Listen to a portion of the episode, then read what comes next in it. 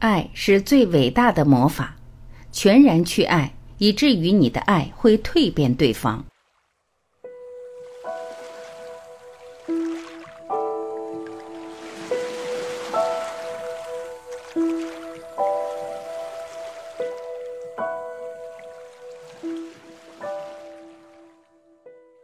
爱有三个阶段，首先，你必须学习爱自己。因为只有当你爱自己时，你才能爱别人。你必须如此的爱自己，以至于爱开始洋溢出来。在所处的阶段，你需要对方，那是爱的第二个阶段。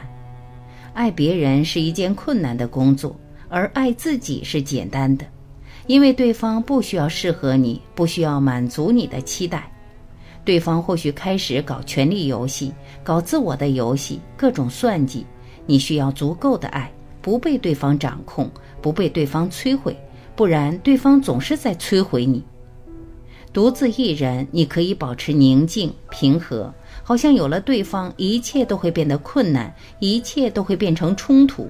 对方的在本身就会对你有所要求，你必须非常的慈悲，非常的友好，才能不陷入任何亲密敌对之中，不然对方就会成为你的地狱。你必须如此有爱，以至于你的爱会蜕变对方。你必须讲话非常清晰，非常的理解和包容。这是生命中最伟大的实验之一，没有比之更大的实验。你必须以这样的方式去爱。慢慢的，慢慢的，他改变了，对方开始放下控制你的努力，操控你的努力，他完全取决于你的爱。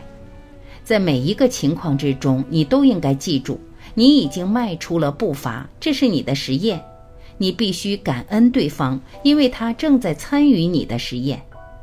如果你想要你的实验成功，那么你必须继续去爱，不要管对方，不要在意小事。只有当你能把对方爱到这个程度，他变成了对方心中的蜕变，爱的第三个阶段才会发生。那么，它就不再是两个人彼此相爱的问题，爱把两个人吞没了。在更深的感觉上来说，两人成了一个整体。在印度，我们有阿拉德尼什瓦的雕像，半男半女，那是爱的第三阶段。当男人和女人不再是两个人，他们已经成了一半一半，合为一体。这个爱的第三阶段，自自然然的成了静心。一个能抵达这个阶段的人，除了静心，什么也不需要做。这会是他的神秘主义。这就是谭崔的整个方法。于是就不需要任何别的宗教、别的方法了。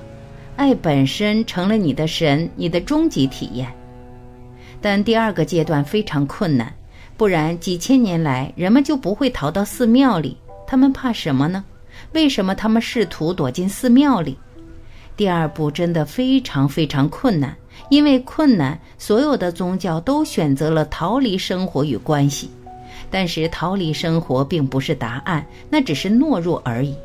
生命必须通过了解获得改变。如果你爱，爱有他自己的炼金术。如果爱无法改变对方，那只意味着你不知道爱是什么。你一定是把爱误解成了其他东西，因为爱完全有能力改变他人。事实上，那是改变唯一的途径。没有地方在教导爱，没有哪里爱正在那里被滋养。那就是神秘学校的功能之一，让你的爱变得纯粹，摆脱自我、权力和控制，只是一个纯粹的喜悦的礼物，跟对方在一起的欢心。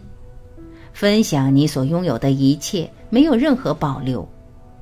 爱是最伟大的魔法，不要害怕对方，让对方进入你的生命。我不教导逃避，我教导你进入世界，蜕变世界。因为只有在那个蜕变之中，你自己才能被蜕变。逃到山上，逃到寺院里，你就会错过蜕变，你会萎缩，你不会扩展。如果你无法爱一个人，你怎么去爱整个宇宙？那就是祈祷爱整个宇宙。人们觉得爱整个宇宙更容易，因为那看起来没有任何问题。宇宙、树木、星辰、月亮、太阳，他们不会制造任何问题。对方会制造麻烦，因为你的爱不够。如果你的爱再洋溢，对方会被爱沐浴到，被爱所洗礼。与其给你制造麻烦，对方会变成一个极大的帮助。作为一个互补的部分，融入你存在的有机整体，并能引领你来到第三阶段。它完全取决于你能爱多少。我不认为一个人应该对爱吝啬，他花不了你一分钱。爱不是数量，并不是你已经爱了一公斤，所以现在你少了一公斤。